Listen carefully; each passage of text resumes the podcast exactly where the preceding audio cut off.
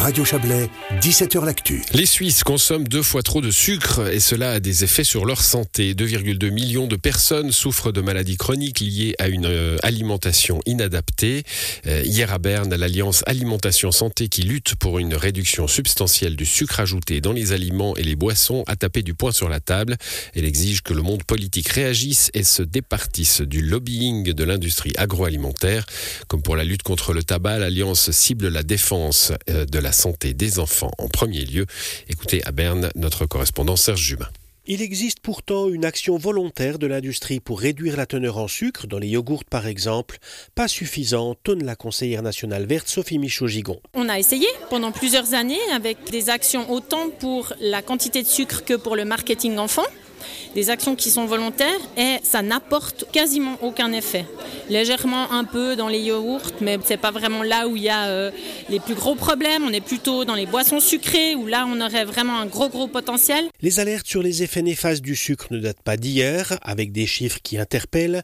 86% du sucre consommé provient des boissons sucrées et des sucreries. 94% des aliments destinés aux enfants ne suivent pas les recommandations de l'OMS. La réponse de la majorité du Parlement il est de la responsabilité individuelle de veiller à son alimentation. C'est se voiler la face pour la conseillère nationale socialiste Laurence Fellman-Riel. Je crois que malheureusement, on fait tout reposer sur la responsabilité individuelle, qui certes a une importance, mais face à un problème où il y a vraiment un marketing qui est extrêmement intensif, et notamment vis-à-vis des jeunes, il faudrait quand même que nos collègues de droite puissent évoluer et se dire, euh, alors peut-être par d'autres mesures, pas que la question des taxes, mais aussi une vraie volonté de réguler un petit peu mieux l'industrie. L'Alliance Alimentation Santé fait la promotion d'une litanie de recommandations pour réduire le sucre ajouté, limiter la publicité, pour renforcer l'information aussi. Elle fait ainsi la promotion de Maybe Less Sugar, la conseillère nationale verte Léonore Porchet. L'objectif, c'est d'abord de prendre conscience à toute la population qui a un problème avec le sucre et qu'il est caché. Parce qu'on utilise des mots cachés comme maltodextrine, etc.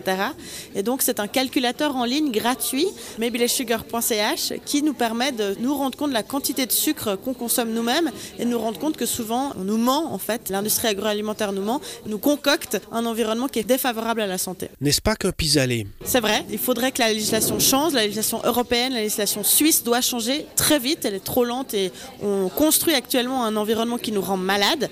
Mais euh, en attendant, eh bien, on aimerait pouvoir donner cet outil pour améliorer le seul environnement sur lequel on a un contrôle nous-mêmes, c'est ce qu'il y a dans notre frigo.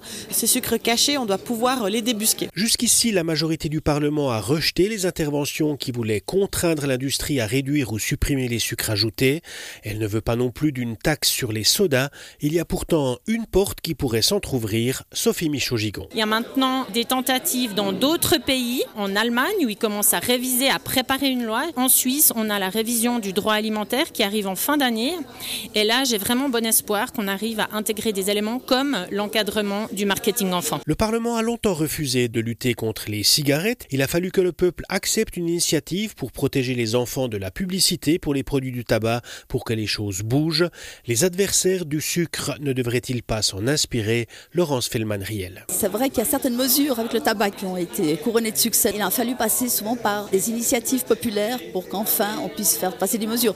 Est-ce qu'il faudra qu'on en arrive là? Pour l'instant, gardons espoir et disons-nous qu'avec une alliance un peu plus large et un effort de sensibilisation, on pourrait arriver à des résultats. L'alternative au soda sucré pour l'Alliance Alimentation Santé, c'est l'eau du robinet qui devrait être bien plus encouragée pour les enfants dans les institutions publiques et subventionnées. C'était un dossier de Serge Jubin.